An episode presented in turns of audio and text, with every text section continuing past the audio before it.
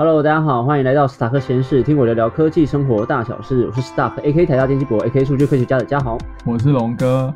今天的主题是读书会，带来给大家今天的这本书是 A I 二零四一。这本书是由两位作者撰写而成的，蛮特别的一本书啦。有趣的地方是，总共十个章节，然后每个章节分上部分跟下部分。章节的前半部是由一位科幻小说家陈秋凡编写。后半部的部分是由李开复先生导读，然后来导读前半部小说的内容，科技的部分，来跟读者解析小说中出现的科技应用。然后这些科技都是未来在不久未来可能会实现的一些新的科技，那有些其实已经现在慢慢在实现当中。李开复其实写了蛮多书的，这本书是他一个比较创新的形式。他写的书大部分都是科普知识，所以之前他写的东西都比较硬。这一次他就是跟这个小说家合作，就会变得比较软吗？因为我自己是科技背景出身啊，他写的东西我几乎都懂。他写过那些主题，其实在我的 podcast 里面大部分也都讲过了。也许他写的，因为他不是毕竟是大师嘛，他也写了，他可能写比较详细。但大部分的主题很多我们也都讲过。龙哥，以你你比较不是这一行的人，你光看这本书，你看得懂吗？我觉得我觉得可以啊。他会把一些科技用一些比较软化的方式来描述嘛，然后透过结合小说的方式、故事性的方式，然后让人家更能够体会说这科技是怎么应用在我们人类的生活上。可是是前半部吧？他后半部你看得懂？你是在后半部的解析，是不是？我我觉得我也算看得懂啊。他其实说的蛮白话。哦，你觉得那个算白话了，是不是？OK，我对科技也是有在关心啊，所以可能有些东西我本来就有有一点了解。真的吗？可是譬如说像像是第一章他解释深度学习模型啊，机器学习模型。还有第二章的 NLP 这些技术，你都看得懂吗？那个就比较难一点点。我觉得我可能没有到了解到非常透彻。以我对深度学习看完之后的想法，就是它就是一个很复杂的一个学习方法吧。然后为 AI 大量的一个资料库，然后它能够自我的去从资料去当当中去学习，去判断新的事物。我我的想法大概是这样了，就我没有了解到很深。那我觉得这本书能让你们了解成这样，其实已经写的不错了。因为我那个时候在看，也觉得，嗯，这对你们会不会太硬？你跟看的了解程度不一样吧？我觉得他讲的比较全面，就是说他可能会除了介绍这个技术之外，他还会说这技术可能会带来什么样的危害，然后要怎么去来解决这个危害。就是他他讲的会是比较全面，还还有一些延伸性的东西。我觉得李开复先生已经想要尽量的用比较浅的方式来带给大家这些科普知识了。我觉得是一个蛮了不起的前辈，因为我也很想做这件事情。大家在看这本书的时候，也可以跟我们讲一下，你们比较喜欢前半段的这种科技小说写的方法，还是后半段科技导读的部分呢？那我们来挑一下书里面的一些内容来讨论好了。龙哥，你自己有没有最喜欢的章节啊？我觉得。第一个章节还蛮有趣的。第一个章节哦，你有看过我？我有讲一个 i mentor 的漫画，因为描绘的东西跟他的第一章节有一点点像。每个人都有运算的机器，机器可以帮你预测说你做什么事的成功率，你们配对的成功率等等这些事情。我就觉得跟第一个章节其实有异曲同工之妙，还蛮新鲜的题材。AI 可以就是帮未来帮我们解决一些生活上的问题，甚至帮我们计算。做哪些事情可以减少我们的保费，可以让我们减少我们的开支，然后进而会影响到那个我们在选择对象的问题。纯粹是用金钱的数字的层面去出发，然后来去做最佳化。但是有有时候人类的情感这方面是没办法用这个金钱来衡量的，他就没有他就没有考虑到这一点。产生了在第一章这个故事里面就产生了一些问题。你想要跟观众大概解释一下，你看到第一章的剧情是什么吗？第一章一个印度的家庭，然后在一个未来世界里面，保了一家保险公司，保险公司有提供一个 AI 的一个分析，它可以告诉家庭当中每一个人应该要做什么事情，让他们人生更好，或是让他们保费可以少缴一点。比如说，他就是里面有一个弟弟，他很爱抽烟。机器人就会每天就会提醒他要戒烟，这样你才可以活得比较久，这样你的保费才可以下降之类的。就这一点来说的话，它就这个机器人就是对人类比较有贡献的，就是它可以让人类变得更健康。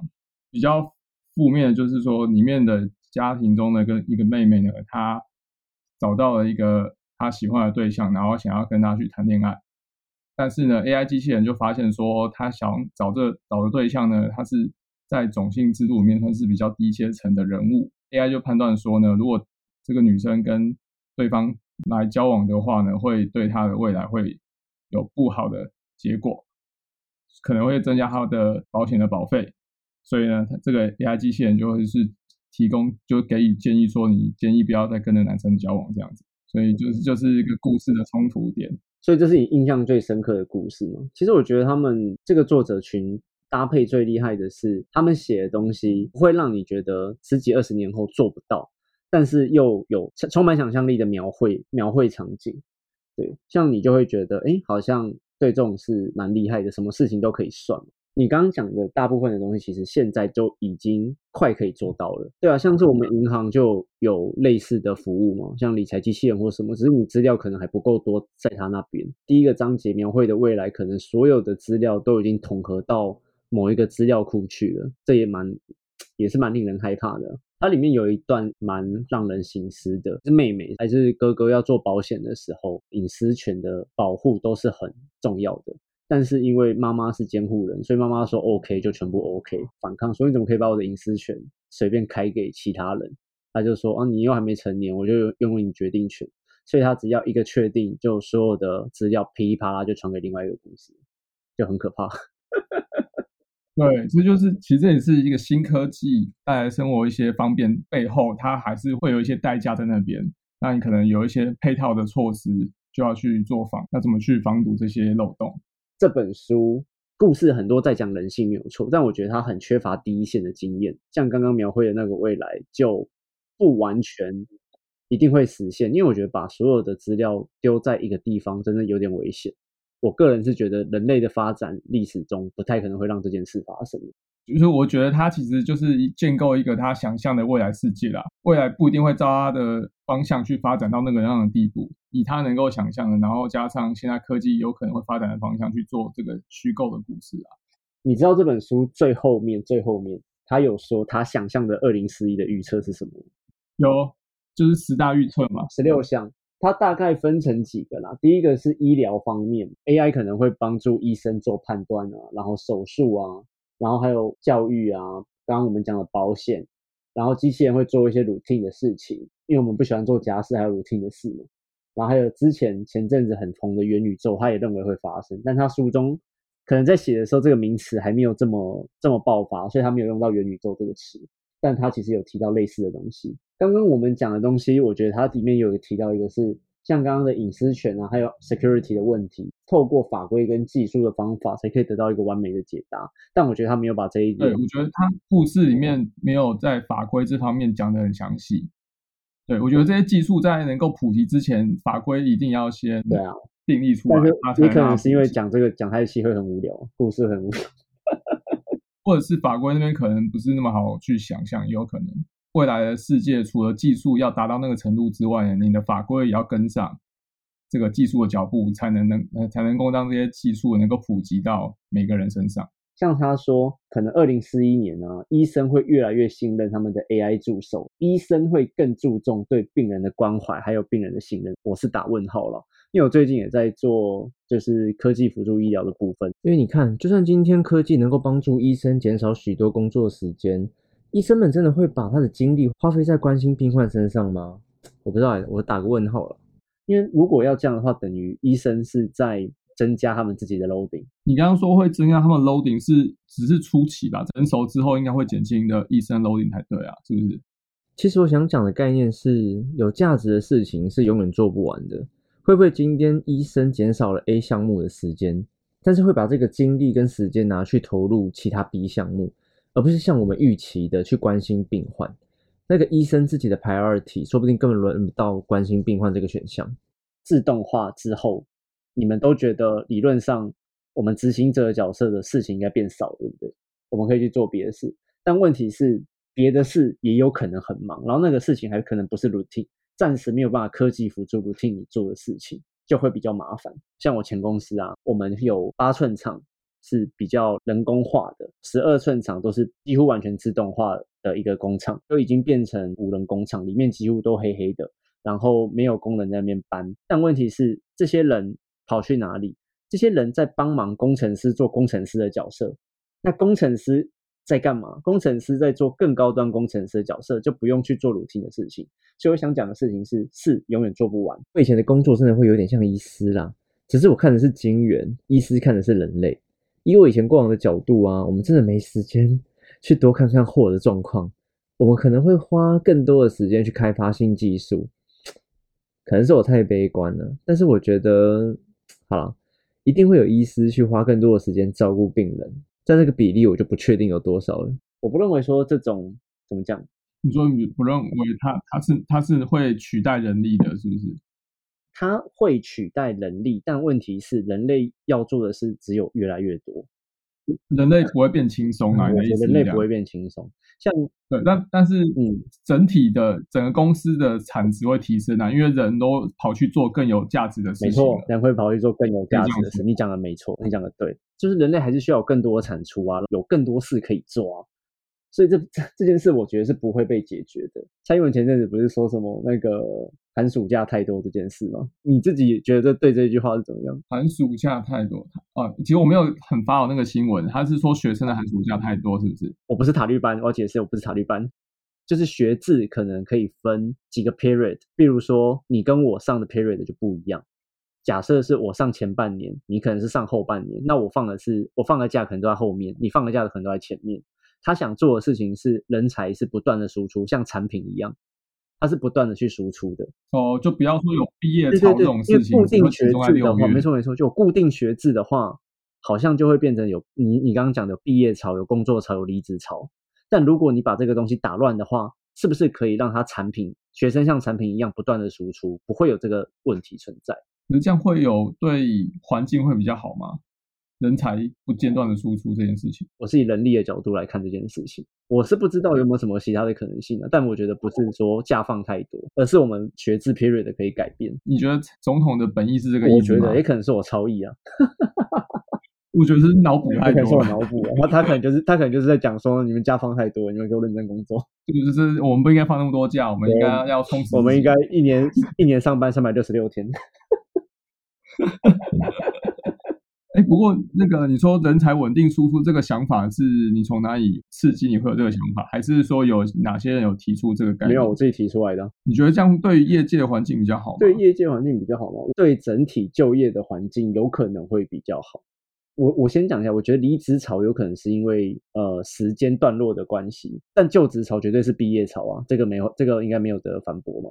但离职潮比较常发生的是在分红后，还有领完年终后，我觉得这个。好像比较没有办法避免，台积电已经实施分红均匀输出化了。对对对对，那我觉得我会有我自己会有这个看法或想法，是因为我之后就是抢人大战，台积电开的价钱太高了，所以很多人都被抢走。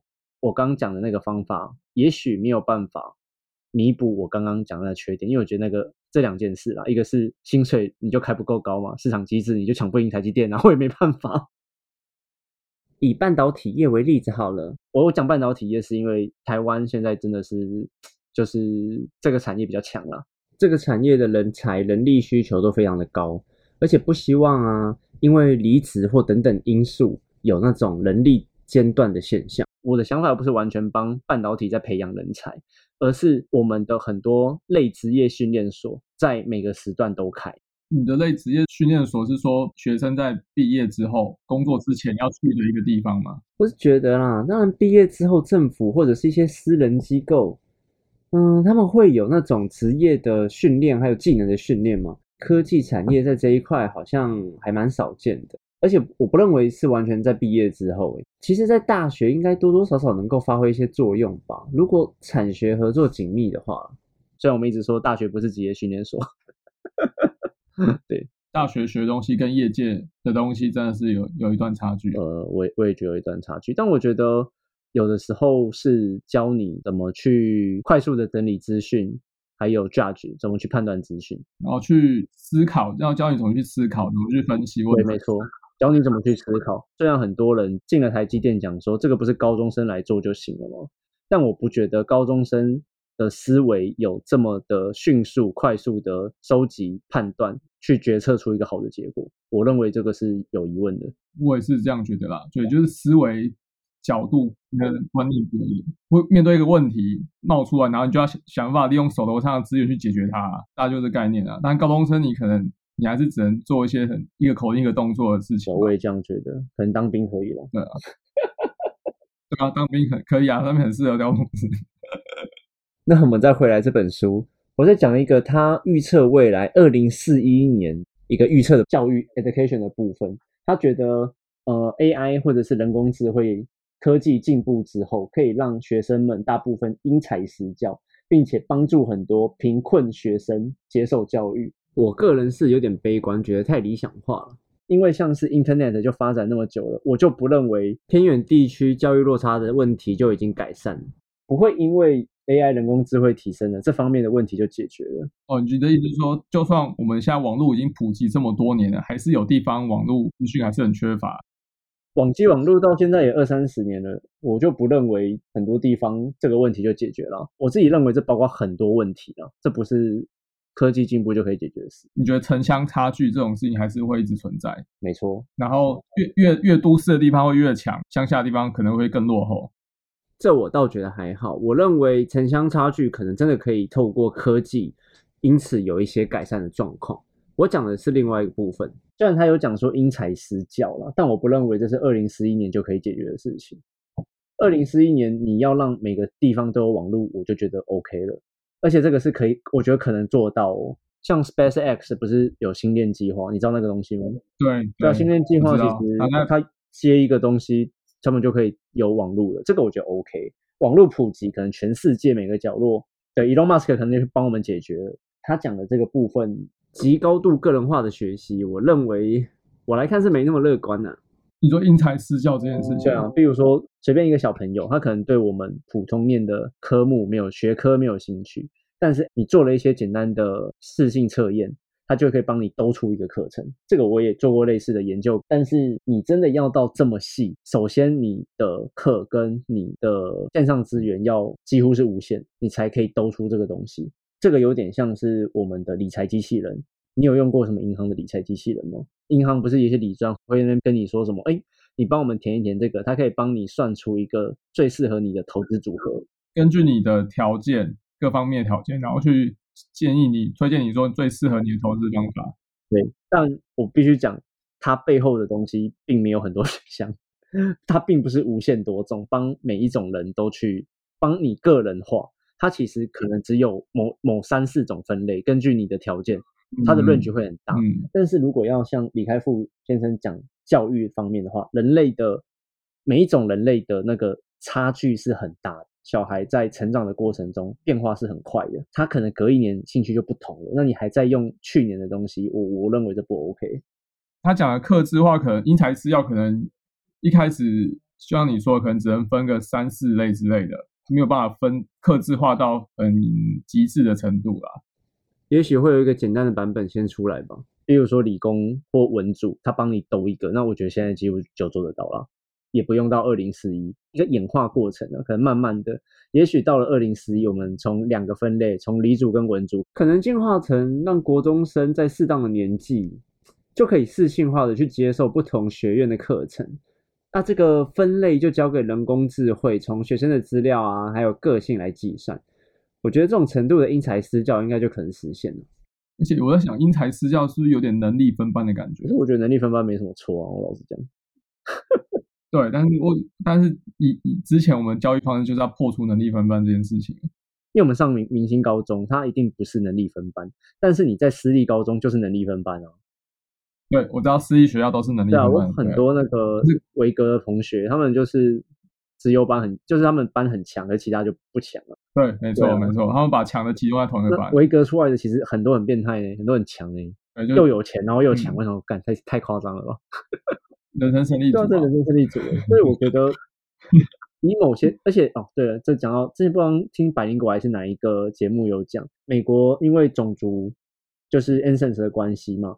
有一些名大学、名校，它会开放让黑人或少数种族的比例增加一些，但是它比例增加，它排挤到的是谁？是原本那些很强的学生呢？对，所以他们其实也会不爽，对啊，就想说我那么强，我为什么比例要减少？去除能力分班就有点像共产化的感觉啊，就大家一起接受一样的东西。那能力分班就是比较资本主义，强的更强，但是这个强的可能未来会造福更多的。其实我不觉，我不觉得是一定会造福更多的人类，而是难道你这样平均化就不会有强的更强的问题吗？你刚刚讲共产，我们现在听到最大的共产国家是中国，难道他们贫富差距还不够大吗？对啊，我觉得这没有办法解决这件事。但教育如果说能力分班的话，确实可以，我觉得看强者更。但是我觉得以他来说，以李开复先生描绘那个，我觉得不是分不分班的问题，他比较他讲的比较像是适合他用什么样的教学方式啊？嗯，除了教学方式之外，我觉得还有课程，就是他帮你兜好一个线上课程，你自己在家看，类似这种概念啊。因为我觉得以他讲的这个部分，比较不像是。在班上的团体活动这个，你说比较像是呃类似性向测验，然后根据你的性向来丢给你适合可以讲，我可以比较想象有趣的是，我们大学不是还要那边点课程，还在那边抢课，那可能以后不用，我们就是可能做好一个问卷，他就帮我们选好课，以后就四个套餐 A、B、C 四个套餐，然后每个套餐就有 E T 像 E T F，有点类似那个感觉。填性向测验，他帮你就都完了。他背后可能是他背后也许是四个，也许了，但我觉得应该不止。印象有以前我们还微积分，我们一个系微积分还有三个三四个老师，你们应该也是哦。学生多的话就是啊，对，因为他班他微积分就开三个班，然后你还要去去抢，他可能也帮你去 match 你比较适合的老师，也是有可能的。这个就比较有趣，比较适合的老师哦。那这个这个很难去问卷化哎，以他描绘的那个，你 data 都在背后了。老师的个性跟讲法，让你你从小到大的个性跟资料也都在里面，我认为是可以的。但是那这样就不能自由选择老师的权利了嘛？我们只能依照 AI 的分配。你讲这个，我就觉得是制度的问题了。人永远是最麻烦的。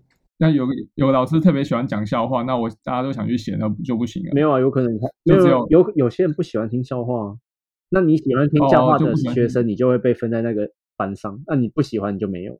有时候不点名的老师的，大家都想去想，还是有学生是喜欢点名的。我觉得点名是为了让学生更专注，所以有可能不点名的老师就会被分配给那些比较专注的学生吧。我认为是这样子啊，这是一个特征去 match 的问题。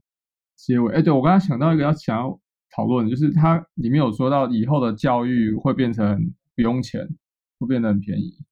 但我觉得这这太左派了，我觉得这个不 OK。不能说太理想，应该说不喜欢这个想法。人类知识的累积是不断的一直往前迈进的，有新的知识产生，就会应该要有新的能力去整理脉络这些东西。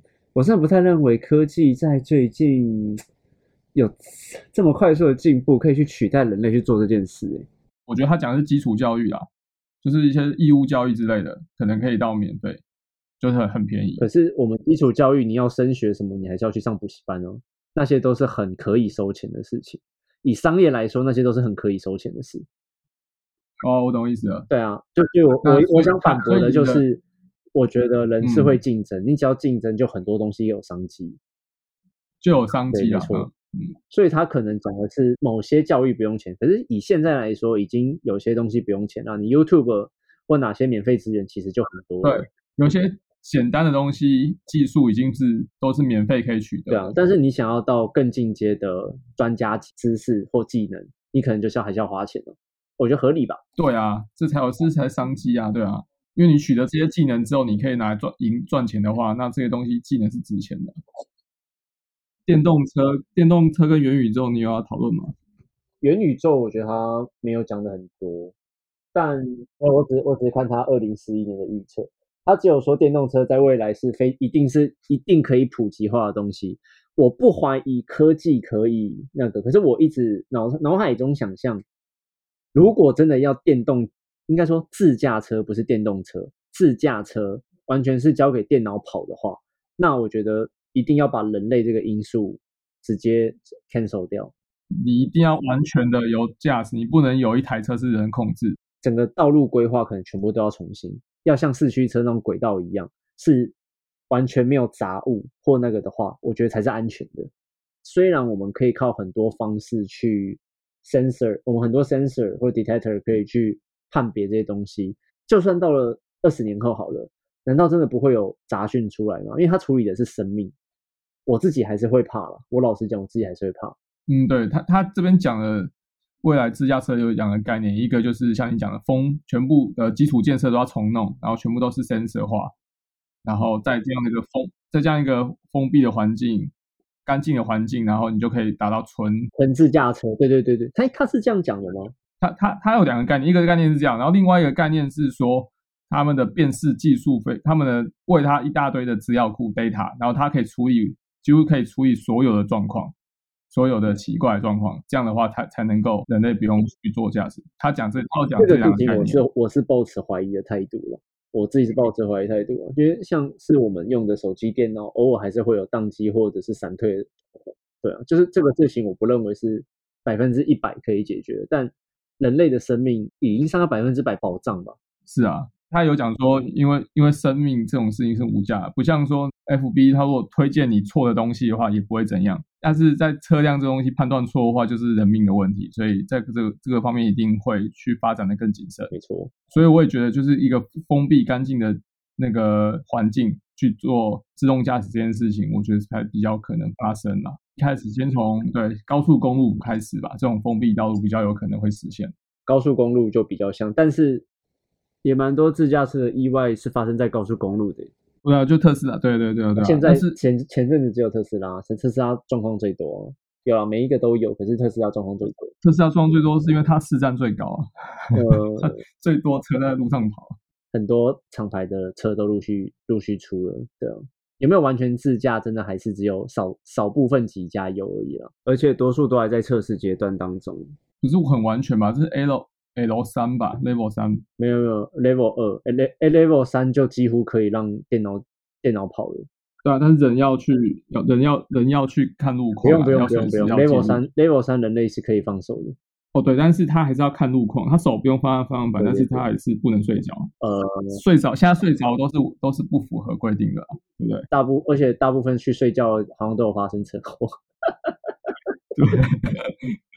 因为我觉得他应该是睡很多次，然后那次特别衰就出事了。他应该睡很多次。为什么特斯拉一直不敢讲他们 Level 三？因为这还要包含很多法律层面。你既然都已经保证是 Level 三的程度，为什么人类不可以去做他的事情？对，所以这个定义他们都很还是很严谨的。他们只敢现在自称 Level 二点五。对电动自驾车分级有兴趣的朋友，可以回去听听我 EP 三十六在介绍电动自驾车的集数哦。Level Two 就已经可以放手了，但是你还是要你还是要随时接管。但 Level 三已经几乎是可以让你睡觉的程度了。对，所以你看，但他他有说啊，就是 AI 无法处理的时候发出请求接管车辆。对，他说发出请求，所以其实所以其实也不能睡啊，其实不能睡。所以 Level 三自驾车的程度，可能人类可以在车上玩手机吧，或者是聊天，但是 看起来是不能睡觉了啦，睡觉好像太危险了。对，它可能会发出一个讯号，警示讯号，说有状况。对对对对对。然后你就要去介入。对。但是你看，他就说还是怀疑的。他他是说，人类突然这样介入，会不会反而造成更危险的状况？其实这本书上也不是完全乐观，李开复先生也是有写入蛮多他自己的怀疑在里面的，也也是也是有蛮多质疑在里面的。我觉得以现在来说，很多的科技现在都还在设计跟规划阶段呢。所以就看这些科技公司之后会对我们的世界造成什么影响。那元宇宙就更不用讲了，这真的还太早太早了。这本书其实真的蛮有趣的，用了小说的方式书写，可以带给读者更多直接的想象。虽然我今天这集好像很常，跟他唱反调，但谁知道呢？说不定二零四一年那天的科技进展比这本书还要厉害，也说不定。对科技或者是真实系科幻题材有兴趣的朋友，不妨看看这本书啦。好，那今天就差不多这样子。如果对今天这本书有兴趣的朋友，或者想跟我们讨论书籍，也欢迎来信。那我们下次见，拜拜，拜拜。